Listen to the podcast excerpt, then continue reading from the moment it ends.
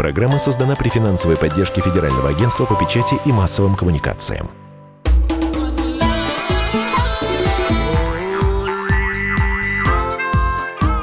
«Национальный вопрос». Мы приветствуем всех слушателей радиостанции «Комсомольская правда» и в Москве, и в других городах вещания. С вами ведущий программы Андрей Баранов. Здравствуйте, и Елена Фонина. Да, сегодня у нас с вами будет весьма интересный и насыщенный разговор. Мы поговорим во второй части нашей программы о коронавирусе, как заразе от политики. Это действительно так, потому что многие считают, что это некая спланированная акция для того, чтобы ну, скажем так, да, смерть глобализации была всем очевидна, и крах этой идеи был тоже понятен. Так это или нет, обсудим обязательно через полчаса.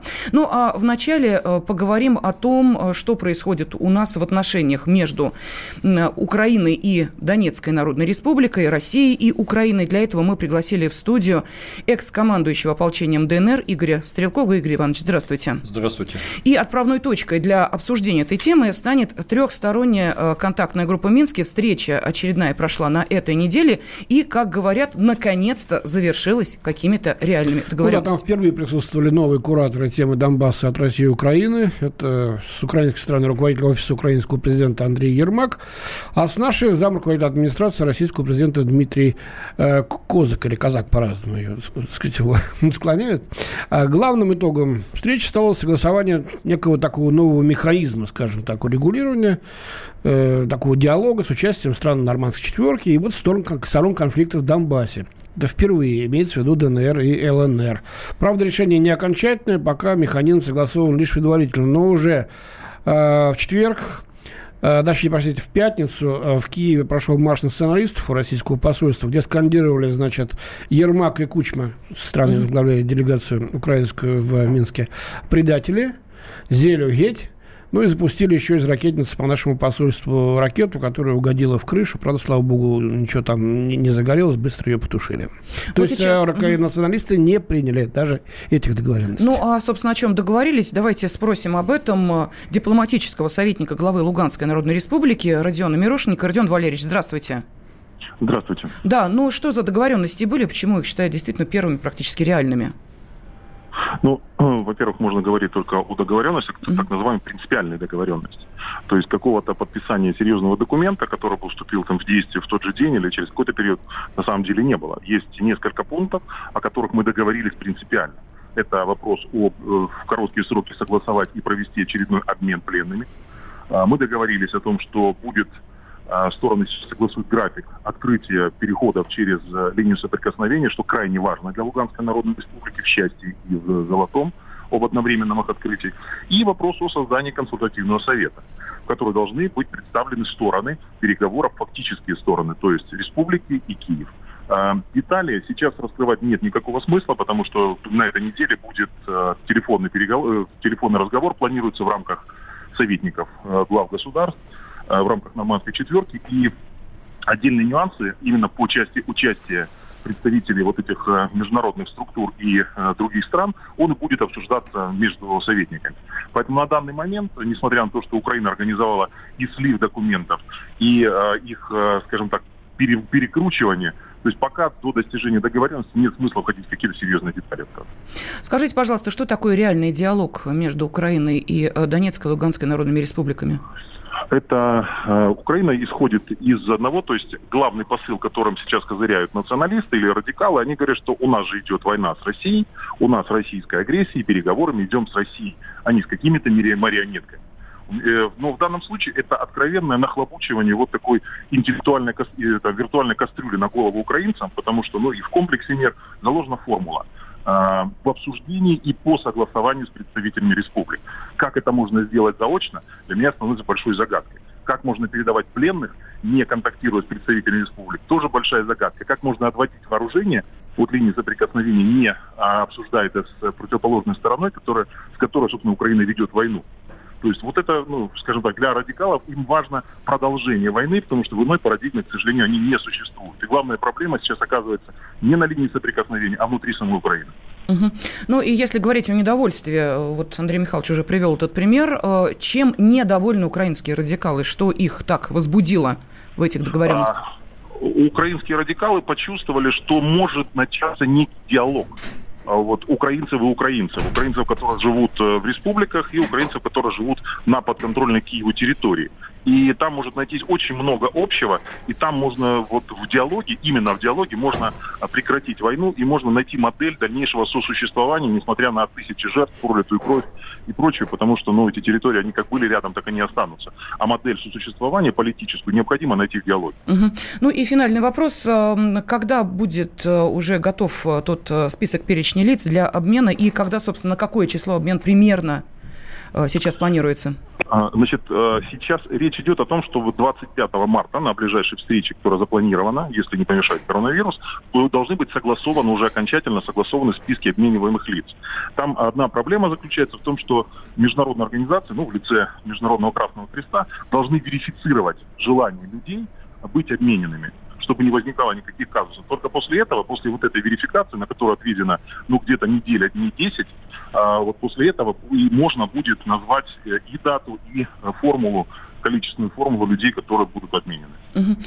Есть еще вопросы? Да, нет, нет? пожалуйста. Спасибо, спасибо большое. Да. С нами на связи был дипломатический советник главы Луганской Народной Республики Родион Мирошник. И Родион Валерьевич рассказал нам, э, чем э, завершилась очередная встреча трехсторонней контактной группы в Минске, которая вот прошла на этой неделе. Нас тут уже спрашивают слушатели, можно ли вопрос Стрелкова задать в прямом конечно, эфире. Можно, конечно. пожалуйста, звоните э, в 8, прямой эфир 8 800 200 ровно 9702 или задавайте, пожалуйста, ваши вопросы или давайте комментарии по WhatsApp и Viber. Лена, номер? Да, плюс 7 967 200 ровно 9702. Еще раз напомним, что э, программа «Национальный вопрос» теперь выходит по воскресеньям в прямом эфире, поэтому можете смело да, сейчас и звонить, времени. и задавать вопросы, и комментировать. Тема Кстати... у нас этой части, значит, вот эти вот минские договоренности предварительные, что это, шаг вперед или все-таки топтание на месте? Ну и можно ли договориться с нынешней Украиной? Вот это основной вопрос, да. который мы сейчас адресуем нашим радиослушателям. Телефон, опять же, напомним, 8 800 200 ровно 9702. И э, к нам присоединяется еще и социальный психолог, политтехнолог э, Алексей Рощин. Алексей Валентинович, здравствуйте. Здравствуйте. Да, ну вот Игорю Ивановичу мы э, зададим обязательно вопросы вместе с нашими радиослушателями, его оценку договоренности услышим. Но сейчас мы дозвонились до нашего корреспондента в Донецке, Никита Макаренкова. Никита, здравствуйте. Добрый день. Добрый день. И объясним почему. Вот смотрите, сейчас эм, э, идут встречи, идут переговоры, договариваются об обмене, об открытии очередных э, пунктов на границе между Донецкой и Луганской народными республиками и Украиной, но в ДНР сейчас э, хотят поменять конституцию. А, депутаты Народного совета уже проголосовали, поддержали инициативу главы ДНР Дениса Пушилина и уже внесли изменения в 10 статью Конституции. Теперь русский язык в ДНР стал единственным государственным языком. До этого вторым государственным был украинский язык. Вот не, не слишком ли, не может, все-таки оставить можно было и украинскому какому-то населению, оставить вторым государством украинский, скажем, нет? Да, Никит, не вызовет ли это обострение а... ситуации? Представитель э, главы республики Дениса Пушилина в Народном совете объяснил, что применение украинского языка как государственного за 6 лет не нашло своей практической реализации. То есть нормативные акты органов власти принимают и обнародуют на, рус, э, на русском языке. И также жители республики, в принципе, ожидали этого решения.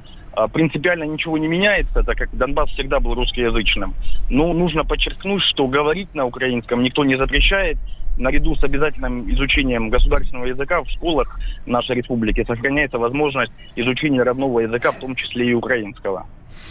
Тут никто не знает, как события будут разворачиваться. Не, не то, что там через пять лет, через год, через два, а вдруг границы расширятся, а там украинское население. Ну, я так фантазирую. Никита, а вы слышите реплики с украинской стороны, которые звучат в сторону жителей Донбасса о том, что э, это уже испорченные люди, испорченное поколение, которое выросло уже в новых реалиях, и, мол, типа, переделать этих людей, присоединив их к Украине, уже невозможно. Вы э, слышите эти комментарии?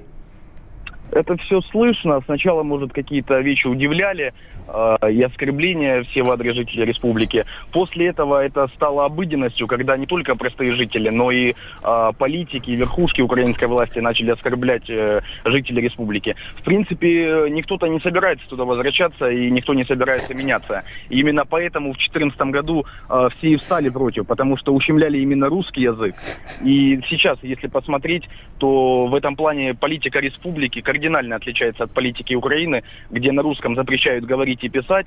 Декоммунизация и, укра... и украинизация дошли до того, что многие боятся даже читать стихи и петь на русском. Памятники все повалили. В это же время у нас в центре Донецка, напротив Дома правительства республики, спокойно себе стоит памятник э, Тарасу Шевченко, за которым ведется должный уход. Скажите, Никита, да. а границы-то не перекрыли с э, Украиной? Э, Украина перекрывает э, сейчас границы для того, чтобы защититься от проникновения коронавируса. А у вас как с этим делом да, переходы действуют или как? Ну, всего из 250 примерно границ почти 50 Украина оставляет. Что за границами между республиками Донбасса и Украиной пока не ясно, но они работают в штатном режиме. Есть, конечно, опасения, что их закрою, закроют в принципе. Особенно это может коснуться пенсионеров пенсионеров, которые живут э, здесь у нас, в Донецке, в Луганске, и они вынуждены раз в два месяца пересекать эту границу, чтобы получать там э, свои заработанные пенсии в Украине. Если хоть раз они не пересекут границу и не выйдут на территорию Украины, то эти пенсии будут приостановлены, и выплаты э, все, естественно, осуществляться не будут. Поэтому это самый такой сейчас болезненный момент, но есть надежда на то, что если границы все-таки закроют э, Украина, она закроет их после того, как ведет мораторий на вот вот эти вот 60 дней для переселенцев. То есть пока что надежда на это остается.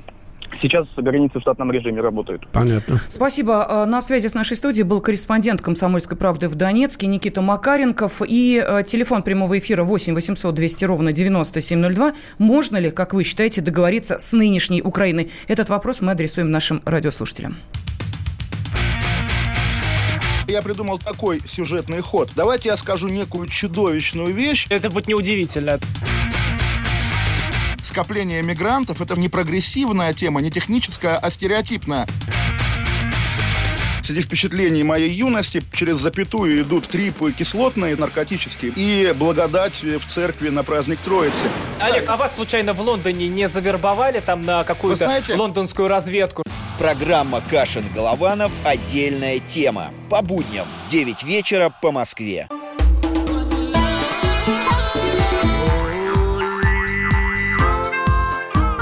«Национальный вопрос» студии ведущая программа Андрей Баранов. И Елена Афонина. Сегодня с нами социальный психолог, политтехнолог Алексей Рощин и экс-командующий ополчением ДНР Игорь Стрелков. Мы обсуждаем вопрос, можно ли вообще договориться с нынешней Украиной, ну, имеется с нынешними властями. Похоже, будет это сделать крайне трудно. Вот уже э, председатель фракции Европейской солидарности в Верховной Раде Ирина Геращенко, это Порошенковская э, фракция, значит, наехала, возмутилась даже возможностью вообще то, что идется прямой диалог между Киевом и ДНР и ЛНР что это такое. Они вообще как частные лица там присутствуют. Даже Кравчук, значит, вынужден был на нее наехать. Вы что, говорит, с ума сошли? Вы, говорит, с ума сошли, э, реагируя на это. Надо, говорить, конечно, с ними договариваться. Какие частные лица? Россия не является впрямую участницей этих договоров. Именно ДНР и ЛНР. Ну вот не, не хочет Киев это делать.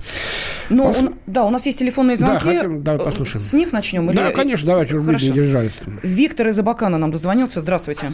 Да, город Абакан, Хакасия. Здравствуйте. Республика Хакасия. Ну вот что скажете? Я смотрю передачи. И комсомольскую правду вашу слушаю тоже. Ведь ДНР и ЛНР, они за то, чтобы войти в состав России. Ну, например, как Республика Крым. Что мешает? Что мешает? Самая большая такая причина России взять их под свое крыло. И все, закончилось бы все это Ну, это скорее, да, вопрос, который давайте мы адресуем и э, Игорю Ивановичу, и Алексею Валентиновичу, сколь, э, наши эксперты здесь в студии, ну что мы будем сами отвечать на этот вопрос? Игорь Иванович, пожалуйста, вот что мешает?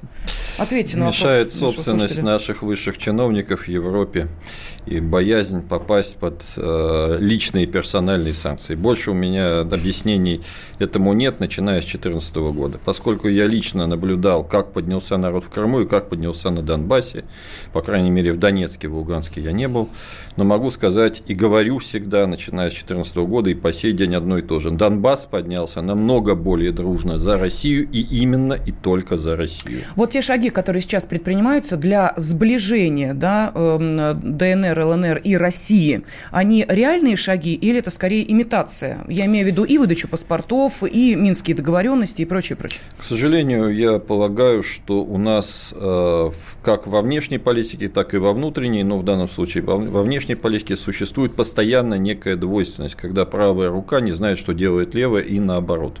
Одновременно предпринимаются совершенно разнонаправленные действия, которые постоянно между собой конфликтуют на уровне практического применения. То есть одновременно ведутся переговоры о возвращении ДНР и ЛНР в состав Украины в качестве районов, отдельных районов, и одновременно выдаются российские паспорта их гражданам. И так 6 лет. Э, это совершенно ну, ужасно. Население полностью де, дезориентировано и в значительной степени деморализовано такой политикой. Игорь что если мы сейчас возьмем, включим эти два, эти два образования в состав России, значит, мы выходим на линию фронта прямого боевого столкновения с украинскими войсками. Начинается, значит, война. Вы что думаете, на Западе мало дураков, которые сейчас двинут нацистские войска туда? Да запросто. А зачем нам это надо, честно говоря? При всем уважении к подвигам и, э, так сказать, воле э, народов Донбасса и Луганска. Ну, для меня вообще достаточно смешно звучат такого рода аргументы в течение, опять же, этих всех шести лет. Потому что получается, что воевать в Сирии напрямую отправлять туда непосредственно официальные российские войска, и не только официальные, мы можем. Воевать в Ливии, пусть даже неофициально, мы можем. А за русских в Донбассе мы воевать, получается, не можем ну, от слова совсем. Извините, а давайте тогда не будем воевать не вообще. Нет, давайте мы, будем, давайте мы будем воевать там, где это выгодно. Воевать Кому? Ну, в данном случае стране. Подождите, я а категорически а не согласен с тем. находящийся в данный момент у власти руководства. Ну, меняется руководство, меняются интересы. Понимаете, мы будем воевать с Украиной, это воевать практически, ну, родственники с родственниками. Это будет большая гражданская война. Нам это надо? Подождите. Мы потеряем даже тех, которые сейчас еще за нас там.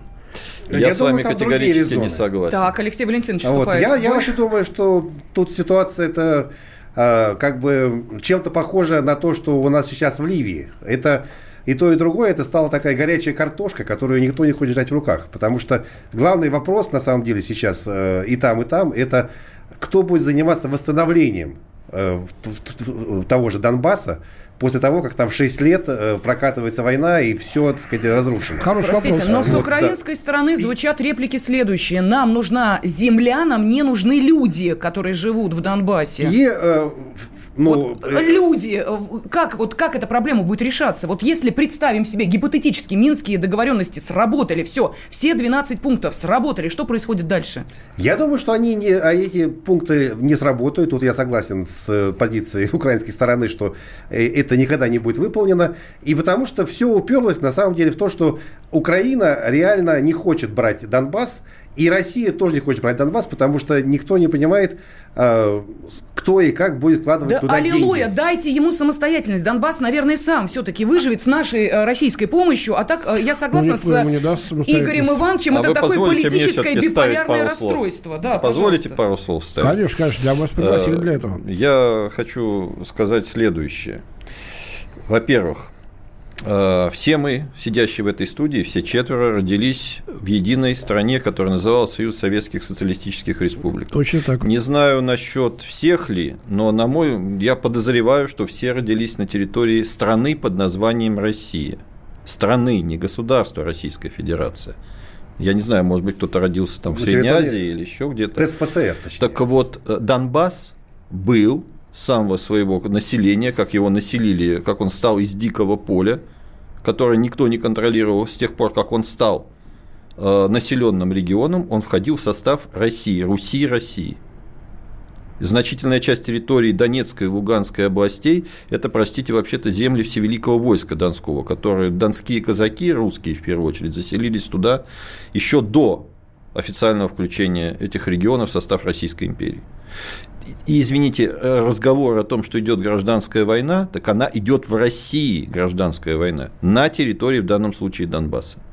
И аргументы о том, что мы там можем на фронте там, там воевать, а Крым, извините. Почему Крым удаляется полностью из темы. Э, с воссоединением, воссоединением, я никогда не, не скажу там присоединением, воссоединением Крыма с Россией – уже перейдены все красные черты, которые только можно было перейти. Уже Российская Федерация фактически вступила в конфликт с Украиной. Поэтому говорить о том, что Донбасс – это некое исключение, или наоборот, Крым – это исключение, это как минимум э, лицемерие. Хорошо. А теперь еще один вопрос. Донбасс не так сильно и разрушен, как это предполагается. Да, на несколько километров в обе стороны линии фронта обезлюженная территория, не обязательно разрушенная артиллерией там, или авиацией, она просто обезлюженная, хозяйственно разоренная, разворованная, размародеренная, если можно так выразиться. Но основная часть территории Донбасса, что по эту, что по ту сторону фронта, по-прежнему относительно дееспособна. Донбасс был и промышленным регионом, который кормил большую часть Украины – был ну, недотационным регионом. Разрывать-то будем по нынешним границам, по нынешним А вот здесь, я, здесь у меня всегда точка зрения была о том, что разрывать надо было не только, Но не только понятно, не разрывать. Сейчас что делать? А сейчас что? А сейчас, в первую очередь, совершенно правильно, необходимо остановить войну. Но остановить ее путем договоренности с людьми, которыми с самого начала, с осени 2014 года, никогда не скрывали, что им рассматривают эти договоренности только в качестве передышки и не более того – им тогда это было выгодно. И что, пока им это будет выгодно, они это будут соблюдать, они и сейчас это говорят, и тогда говорили. И это наивно, мягко говоря. Ну что ж, надо, мы же не можем, так сказать, поставить тех людей, которые будут говорить другое. Будем ждать, пока сами созреют. Андрей этого. Михайлович, давайте сейчас Давай, обратимся к нашим слушателям. Во-первых, Олег спрашивает, э, резюмируя, да, то, что в Конституцию Донбасса будут вноситься изменения, э, Донецкой Народной Республики конкретно, и э, русский язык будет единственным государственным, он пишет, то есть Донецк делает сейчас то же, в чем упрекал Киев, упрекал упрекали Киев по отношению к русскому языку? Я хочу сказать, что, конечно же, Донбасс целиком был на 90% русскоговорящим регионом. Я, Донецкая область даже еще больше. Там есть, конечно, где-то говорят на суржике в отдельных населенных пунктах, но в целом Донбасс всегда везде говорил по-русски. А, вопрос государственного языка в данном случае не был принципиален, э, так же как в Крыму, условно говоря, украинский остается одним из языков. Я не вижу здесь никакого противоречия. Если, опять же, говорить только, ну, никто же не запретит, допустим, тем, для кого украинский диалект русского языка родной, Никто им не может запретить это говорить. Это будет дискриминация. Поэтому, честно говоря, я не вижу в этой акции, причем угу. я считаю, что Донбасс должен быть именно русскоязычным, конечно же, я не вижу в этой акции никакой практической пользы, кроме пиара. И опять же о том, что, о чем я сказал, свидетельство того, что правая рука не знает, что делает левая. И некоторые люди просто своими действиями ну, пытаются хайпнуть, как, хайпануть, как это сейчас принято говорить, не более того.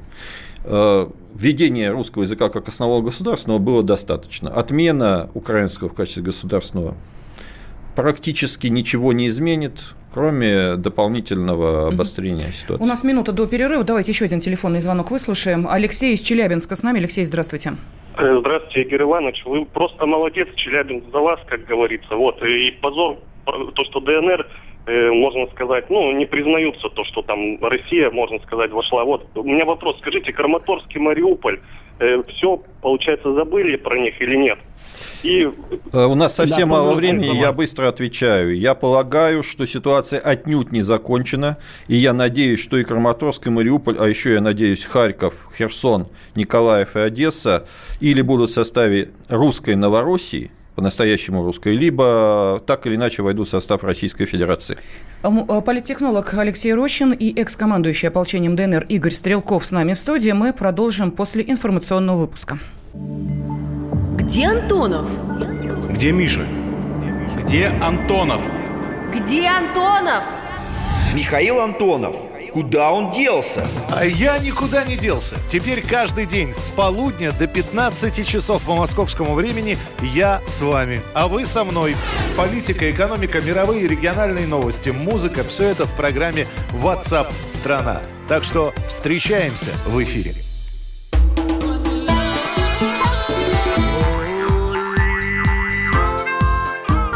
Национальный вопрос.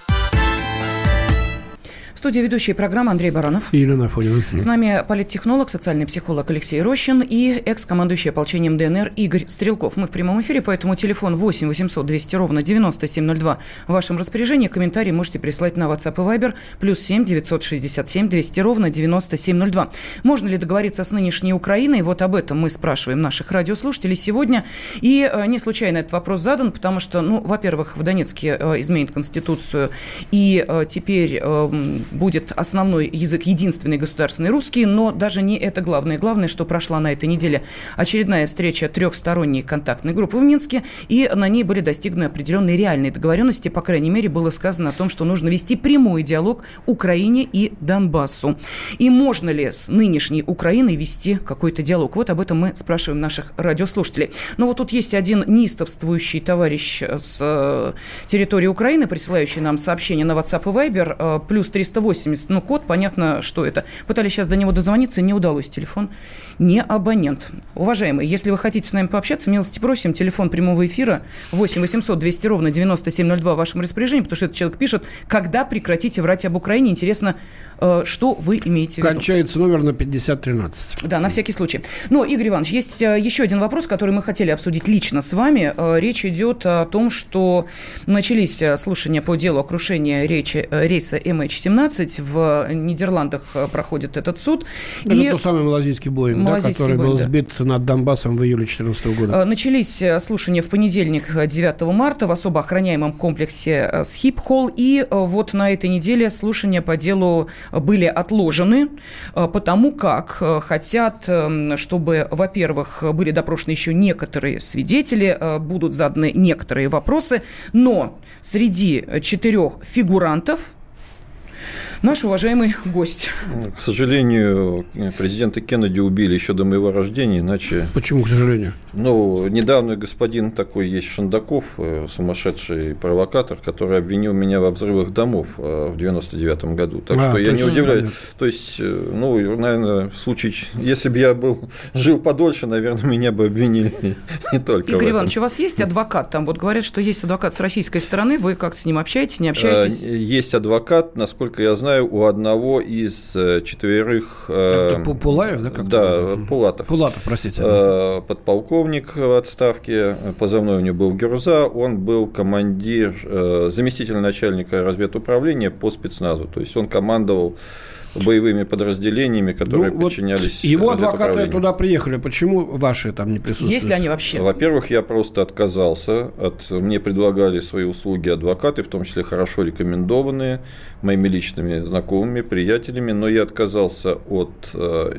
их услуг по одной причине. Я не признаю компетенции данного суда, а вообще на 100% в отношении и что Боинга, что вообще. Поэтому а, от, извините, прибег, э, прибег, прибегнуть к услугам адвоката, это означало бы так или иначе признать легитимность. Угу. Угу. Давайте я прямо, прямо спрошу. Оперирует, так сказать, одним в качестве одного из доказательств вашими словами в эфире «птичка упала».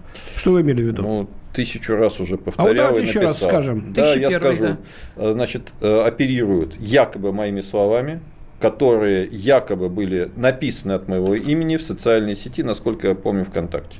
На тот момент у меня не было своего аккаунта ВКонтакте, и я туда не писал ни одного слова, ни, ни одной буквы.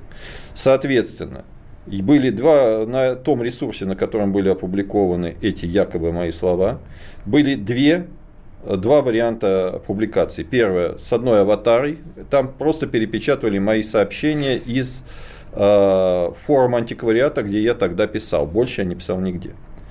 И были под другой аватарой просто вот то, что они писали от себя.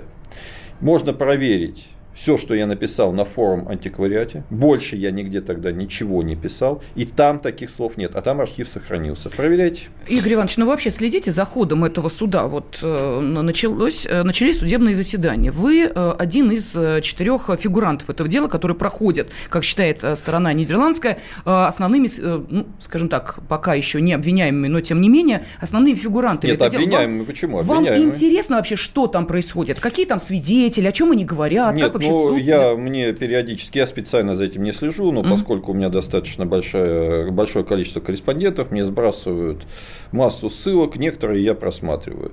Ну, что сказать, ополчение Боинг не сбивало, я это знаю лучше, чем кто-либо. И нечем у нас было этот Боинг сбивать и от начала и до конца, по крайней мере, до того, как я покинул территорию ДНР. То есть российских букв там не было? Я еще раз повторяю, ополчение Боинг не сбивало. Так. Как командующий ополчение я могу отвечать только за ополчение. Угу. Все, я эту позицию принял тогда, в июле 2014 года, и я ее придерживаюсь до сих пор. Больше я не комментирую ничего, что касается букв и всего угу. прочего. А что касается тех якобы доказательств, которые выложены, допустим, выложены какие-то мои переговоры голландцами, я, кстати, признаю, что я это говорил, даже я помню эти моменты.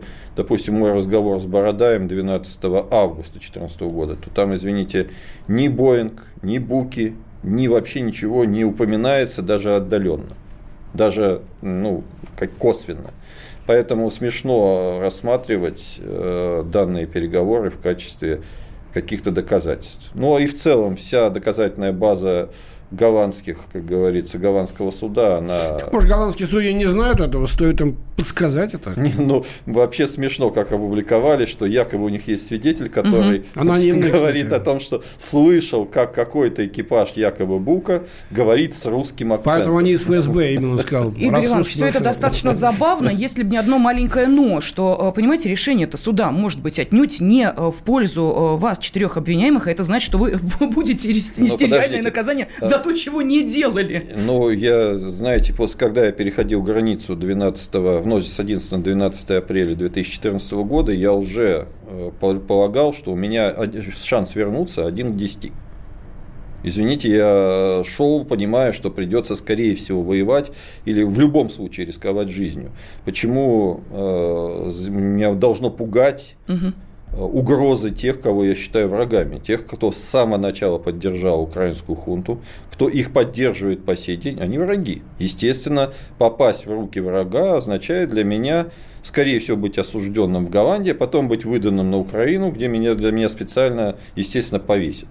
У меня в этом нет никаких сомнений. Или, ну, уморят в камере. То есть, э, победа врага, если она теоретически она возможна, я как и военный историк это да. понимаю, ну, будем стараться, чтобы они не победили. Да, но сейчас э, у мира э, другой враг, враг общий, это COVID-19. Там тоже много очень конспирологических версий, как, что, кто, из-за чего это получилось. И сейчас мы так плавно перейдем к второй теме, которую проанонсировали в начале нашего эфира. На связи с нашей студией бывший член комиссии по биологическому и химическому оружию он военный эксперт Игорь Никулин. Игорь Викторович, здравствуйте. Здравствуйте.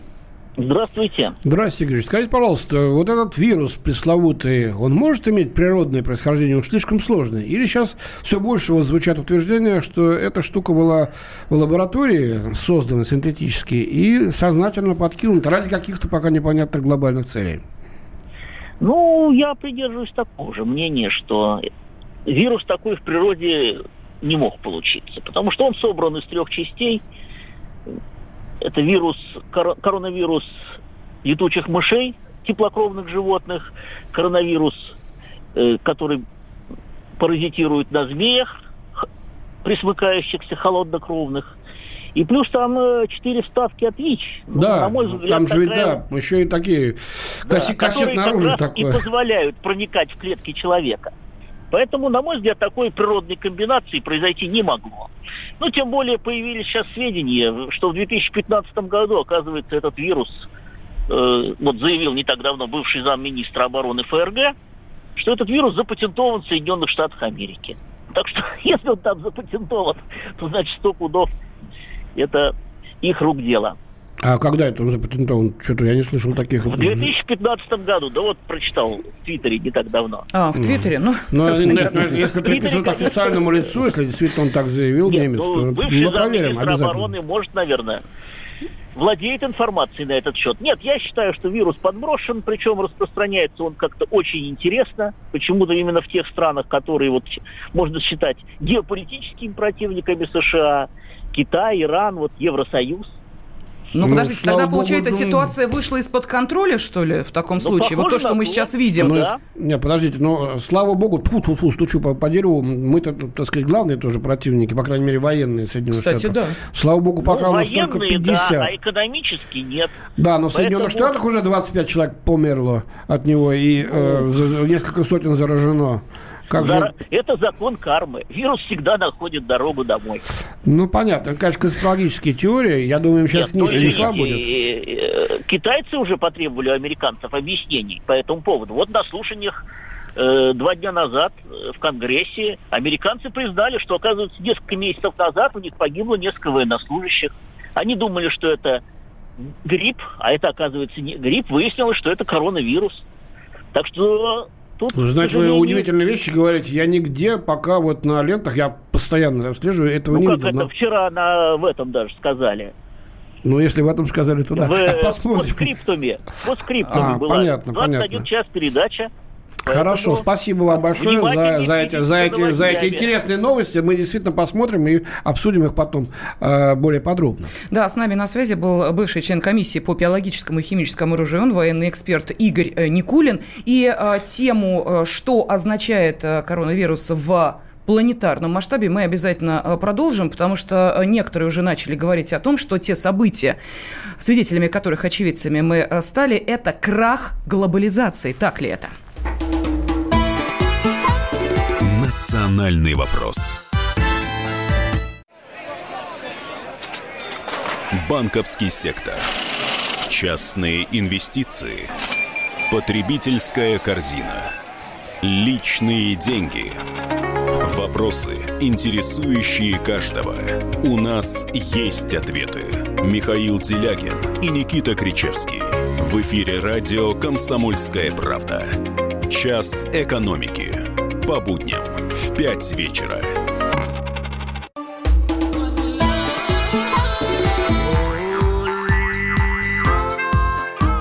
Национальный вопрос. В студии э, ведущий программы Андрей Баранов. И Елена Афонина. Мы да, продолжаем. Продолжаем. С нами э, экс-командующий ополчением ДНР Игорь Стрелков э, и социальный психолог, политтехнолог Алексей Рощин. Мы тут за рамками нашего эфира э, затронули тему, затронув тему коронавируса в прямом эфире, продолжаем ее обсуждение. Ну, действительно, как не открываешь сводки новостей, так это просто сводки с полей сражений. РЖД отменяет поезда в Латвию, Молдавию, на Украину, в Берлин, в Париж, Париж да. Прагу. Австрия запрещает въезд э, гражданам России, Украины, Нидерландов и Великобритании. Ну и так далее. Мы сейчас перечислять не будем. Все это вы прекрасно да, да, слышите вы видите, выпусках. Закрывается, запрещается. Но... Вот удивительно. Так вот подумаешь, помнишь Вторую мировую войну, когда объединили Советский Союз, США, Англия, совершенно антиподы. Э, думалось, вот что должно объединить э, нас сейчас, если вдруг э, возникнет общая угроза? Ну, наверное, какие-нибудь упыри с большой медведицей или метеорит. Нет, вот пришел этот коронавирус.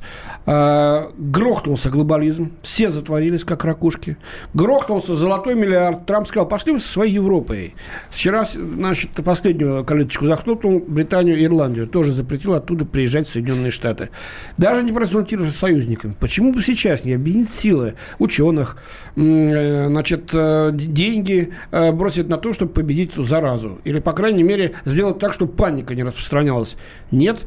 Значит, каждый сидит в своей, эм, своей скорлупке, а на Россию еще и вешают политические значит, э, обвинения в связи с этим вирусом. Это первый вопрос. А второй вопрос. Вот смотрите, э, не так давно мы с вами, мы здесь присутствующие в студии, наши радиослушатели, пережили свиной грипп, птичий грипп, лихорадку Эбола. Помните, что говорил э, Обама. Барак Обама, что mm. в мире есть три угрозы. Первое – это лихорадка Эбола, второе – это ИГИЛ, третье – это Россия. Да? Ну, как бы забудем об этом. Mm. Что сейчас происходит? Вы можете объяснить, что это за э, глобальная паника, такого мы не видели, это абсолютно точно.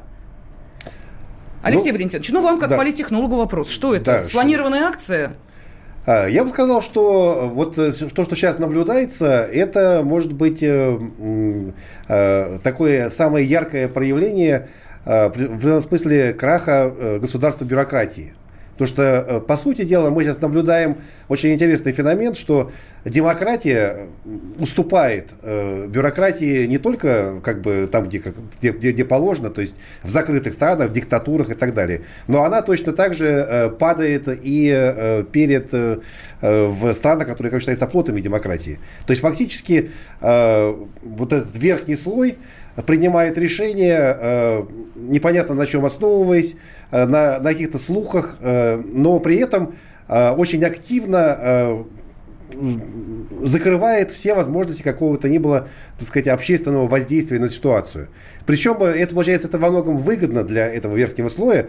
Например, яркий пример вот в Израиле, там, Нетаньяху, который висит на волоске, он э, недавно прямо так и заявил, э, и, и постоянно заявляет, что давайте, значит, забудем про все, все-таки я лидер, давайте, значит, вы будете слушать меня, и когда это все закончится, тогда как бы вернемся и продолжим с того же места. Но сейчас я самый главный. И по сути дела, сейчас вот получается все вот эти лидеры, которых на самом деле большие проблемы там так или иначе появляются, они есть и у Макрона, они есть и у Меркель, они есть там у других лидеров они э, сейчас на фоне вот этого самого, вот этой истерии, они, по сути дела, укрепляют свои позиции. Подождите, подождите. А, мы знаем, политика, секундочку, секундочку, политикой рулит бизнес. Мы это прекрасно понимаем.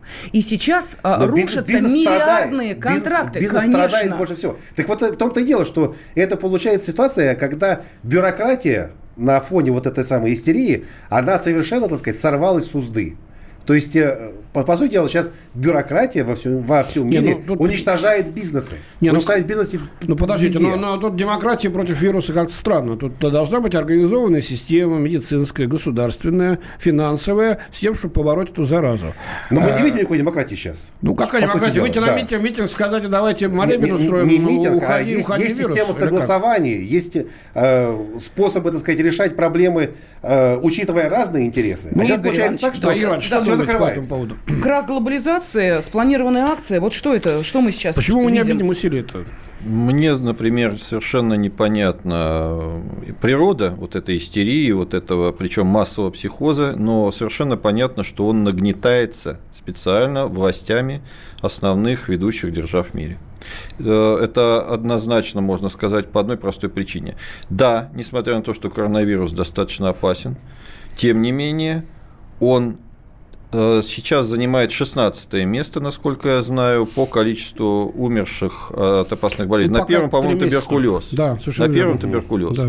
Э, кроме того, существует целая категория граждан, об этом почему-то никто в основном не пишет и не говорит, которые либо вообще не заболевают коронавирусом, э, либо переносят его в крайне легкой форме. В первую очередь, это дети от, 10, от 0 до 10 лет это 1% заболевших, от 10 лет до 19 еще 1% заболевших, причем в основном болезнь протекает в форме насморка. И даже люди пожилые, у меня несколько знакомых уже болели вот коронавирусом, реальных причем знакомых. Здесь в России? Нет, за границей. А. А, ну, в частности, я вот Карл фон Габсбург заболел недавно, я с ним лично знаком и неоднократно общался. У него, несмотря на то, что ему 60 э, с хвостиком, он, у него это протекает в форме легкого насморка. То есть, если у человека более или менее отсутствуют э, серьезные болезни, отсу- нормальная иммунная система, то коронавирус не спускается, как это принято говорить, в легкие и достаточно быстро выводится из организма при минимальном лечении. Конечно, если болезнь не лечить совсем, там будет уже другая немножко статистика. Но, опять же, подчеркиваю, Э, многие гриппы, многие штаммы гриппа прошлых лет, прошлых десятилетий тоже давали осложнения на легкие, в том числе пневмонию как э, Атипичная пневмония, да, совершенно да. верно. И никакой паники, сверхпаники по этому поводу не возникало. Да, мы помним, да. Ну, тогда можете вот вашу версию высказать, для чего это делается? Мы видим, что сейчас просто страны закрываются. Посмотрите, рушатся, рушатся. Я боюсь, что... слова. У меня вот подруга из Варны выехать не может, она говорит, я не знаю, как оттуда выбраться, самолеты, автобусы, ничего Ну, не я ходят. немножко скажу, что здесь, конечно, это прозвучит, может быть, конспирологически, но у меня впечатление, что это очередной какой-то инструмент для полного переформатирования мира. Где-то принято решение, где-то принято решение мир переформатировать. И это один из инструментов. Но поскольку здесь действительно гадание на кофейной гуще, то я не хочу даже углубляться в этот вопрос. Я просто понимаю, я, что я... истерика в значительной степени искусственная а, и нагнетаемая. Ага. Алексей Валентинович, для чего я, могу, я вот могу это прокомментировать уже даже не как политтехнолог, а как социальный психолог. Все-таки на самом деле получается так, что вот общество потребления, причем тот самый золотой миллиард, столкнулся с угрозой жизни. А получается так, что и вошла тема смерти в, э, в обиход. А ситуация такая, что смерть, на самом деле, для э, вот э, типичного, так сказать, западного обывателя, она находится за пределами, так сказать, вообще его понимания. И вот когда она вдруг так грубо вошла туда, это получается, получается многие люди реально э, слетают, что называется, с катушек. То есть угу. э, именно включается есть эмоциональный компонент. Изнеженное что общество паника. вдруг испугалось страшного Именно конца. поэтому про россияне говорят, что для них э, коронавирус, да. почему они не истерят, исключительно потому, что они такое переживали, что мы... Да, это... закалены серьезным испытанием в истории Просто страны. есть тема смерти в, в голове, а вот также считают, что Ну, мы будем обязательно следить за этой темой, конечно. Спасибо нашим уважаемым гостям, политтехнолог Алексей Рощин и экс-командующий ополчением ДНР Игорь Стрелков были с нами. В студии были Андрей Баранов и Инна Афонина. Национальный вопрос. Программа создана при финансовой поддержке Федерального агентства по печати и массовым коммуникациям.